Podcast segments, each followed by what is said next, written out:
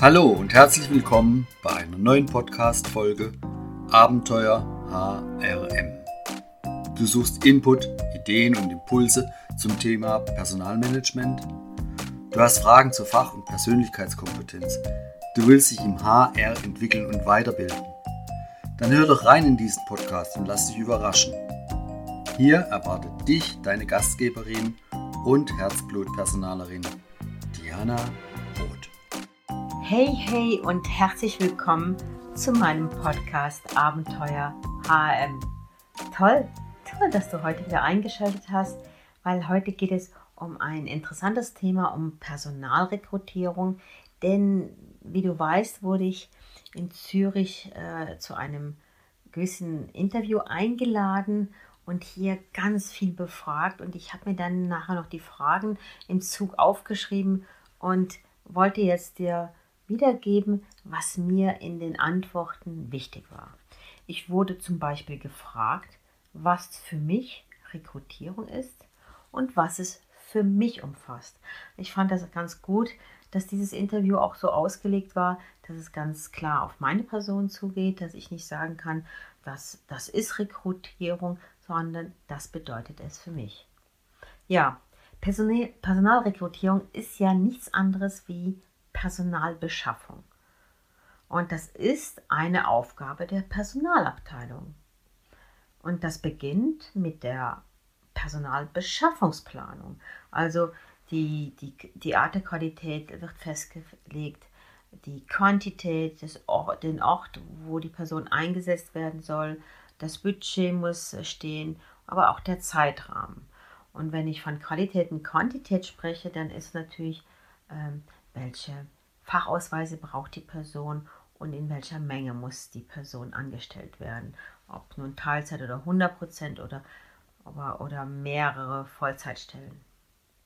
Bei der Personalrekrutierung geht es natürlich auch mit der Arbeitsmarktanalyse Hand in Hand. Das heißt, wenn man in der Beschaffungsplanung ist, muss man sich auch anschauen, ja, was gibt denn der Arbeitsmarkt im Moment her? Das ist ja sehr, sehr unterschiedlich und hat sehr viel mit der Branche zu tun und mit der derzeitigen äh, Zeit, die jedoch einen klaren Einfluss hat auf den Arbeitsmarkt. Dann muss man sich die Personalbeschaffungswege anschauen. Also ich spreche hier von den verschiedenen Kanälen, die man einsetzen kann. Welche sind denn richtig? Ich setze, ich setze ganz andere Beschaffungskanäle ein, wenn ich zum Beispiel einen IT-Projektleiter rekrutieren will, als wenn ich einen Hausmeister äh, rekrutieren will. Weil das sind Personen, die in äh, verschiedenen Kanälen unterwegs sind, wenn sie etwas suchen. Also da kann man Zeitung wählen oder man kann Fachzeitschriften wählen, man kann nur Headhunter wählen, man kann die Internetportale äh, ansetzen, man kann ähm, Sing, LinkedIn und wie sie alle heißen einsetzen. Es gibt unglaublich viele Wege. Sie müssen einfach passend sein. Ja, und dann natürlich die Personalauswahl. Die Personalauswahl gehört auch zur Personalrekrutierung. Und unter Personalauswahl versteht man die Selektion, die verschiedenen Gespräche, aber auch Probearbeiten oder Assessments, Referenzen einholen oder Tests. Danach kommt der Einstellungsprozess, der natürlich mit der Lohnverhandlung Hand in Hand geht und der mit einem Vertrag abschließt. Aber, und das ist jetzt für mich sehr wichtig, für mich geht die Personalrekrutierung noch etwas weiter. Sie geht weiter in die Personaleinführung und Einarbeitung und sie schließt erst ab, nachdem der Einführungsplan beschlaufen ist und ja, nachdem das Probezeitgespräch gelaufen ist. Das ist alles Personalrekrutierung. Für mich. Je anspruchsvoller die zu besetzende Stelle ist, desto komplexer gestalten sich auch jeweils die Rekrutierungsprozesse. Ich habe festgestellt, dass gerade für hochbezahlte Stellen mit hohen fachlichen Anforderungen sehr, sehr spezielle, individuelle hochspezifische Kampagnen konzipiert werden müssen und realisiert. Ja, das ist für mich Personalrekrutierung Und in diesem Zusammenhang hat man mich auch gefragt, was ich denn als die drei, die drei wichtigsten Merkmale der Rekrutierung sehe. Und ähm, ja, das so zu priorisieren, das macht mir immer ein bisschen Mühe. Für mich äh, sind eher viele Punkte gleichwertig in der Berechtigung. Für mich ist äh, jedoch on the top die klare Definition des Anforderungsprofils. Also die verschiedenen Kompetenzen, dass die vorher festgehalten werden müssen, also dass der Vorgesetzte sich entscheiden muss, welche Fachkompetenzen muss die Person mitbringen, welche Methodenkompetenzen, welche Sozial- oder Selbstkompetenzen und wenn es um eine Führungsstelle geht, welche Führungskompetenzen muss die ideale Person mitbringen, um die Stelle auszufüllen. Und es genügt natürlich nicht nur die Kompetenzen aufzuführen, sondern für mich ist es wesentlich, eine Gewichtung zu machen. Eine Gewichtung nach muss, kann und nice to have. Und diese Vorgaben können eigentlich nur vom Vorgesetzten oder vom Team erhoben werden und dem Personaler in die Hand gedrückt werden, damit eigentlich diese, diese Suche, die Personalsuche fokussiert gelingen kann. Also, das A und O ist für mich die klare Definition des Anforderungsprofils. Was ist es für dich? Ja, in dem Zusammenhang wurde ich gefragt, was sind denn die wichtigsten Veränderungen im Recruiting in den letzten Jahren gewesen? Ganz klar, man liest es ja überall. Das ist die Digitalisierung. Und dieser Prozess ist ganz und gar nicht bedrohlich. Ich finde das absolut spannend. Auch wenn die Medien es uns teilweise weismachen wollen, niemand kann sich der Digitalisierung entziehen. Es sei denn, du bist irgendwie in, in, in Almeöi irgendwo in den Bergen und hast mit dem Ganzen nichts zu tun. Aber moderne Firmen müssen sich diesem Prozess äh, an, anschließen und es hat auch eigentlich nur Vorteile. Selbst das konservativste Unternehmen ist hier aufgefordert mitzuziehen. Sei es um die modernen digitalisierten Kanäle zu nutzen, die es gibt, oder sei es beim Bewerbermanagement oder bei der gezielten Ansprache von Kandidaten, das richtige Medium in der richtigen Effizienz zu wählen. Oder auch bei der Personalauswahl. Noch vor einigen Jahren, ich erinnere mich sehr gut, wurde die Ansprache von Talenten auf Online-Plattformen wie LinkedIn und Sing sowie auf Online-Bewerbungen auf offene Stellen als Ergänzung, als Ergänzung des klassischen Recruitings mit Stellenanzeige und Bewerbung auf Papier betrachtet.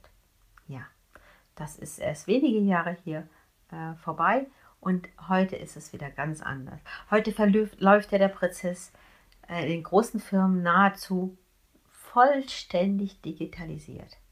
Recruiter, die verbreiten die Stellenanzeigen über alle Online-Kanäle und ja, sie sprechen die Kandidaten direkt in Online-Business-Netzwerken an. Nach der digitalen Bewerbung übernimmt sogar eine Software anhand der Bewerberdaten die Vorauswahl. Teilweise wird das gar nicht mehr durch einen Mensch vorgenommen, sondern durch eine Software. Und eine Online-Assessment liefert dann zusätzlich bei den priorisierten äh, Kandidaten zusätzliche Daten und dies zu den Stärken und Fähigkeiten. Aber immerhin noch zu den geeignetsten Kandidaten führt der Recruiter, also der Interviewer, der Personaler, schließlich immer noch ein persönliches Gespräch. Ach, ich kann aufatmen. Aber ich liebe es mehr und mehr und ich mache es selber auch, dass wir ein erstes Gespräch via Webcam, also via Skype zum Beispiel, machen, bevor wir den Bewerber zu einem persönlichen 1 zu 1 Gespräch einladen. Und ich denke, da wird in Zukunft kein Weg dran vorbeiführen. Ich bin der Meinung, und wenn ich damit anecke, wer nicht mit der Zeit geht, wird mit der Zeit gehen. Ja, und Dann habe ich mir noch aufgeschrieben, dass mich die Interviewer fragten, welche Skills denn in Zukunft im Recruiting-Job benötigt werden. Ich weiß es nicht. Ich kann nur sagen, welche ich sehe. Für mich ist ähm, das Thema Empathie und Kommunikationsfähigkeit sehr wichtig im Recruitment. Aber auch die Kenntnisse der Arbeitspsychologie und der Körpersprachenlehre. Diese Offenheit für die modernen digitalen Prozesse und die Fähigkeit, open-minded zu sein. Diplomatie, betriebswirtschaftliches Denken und den Mut, unpopulär zu sein.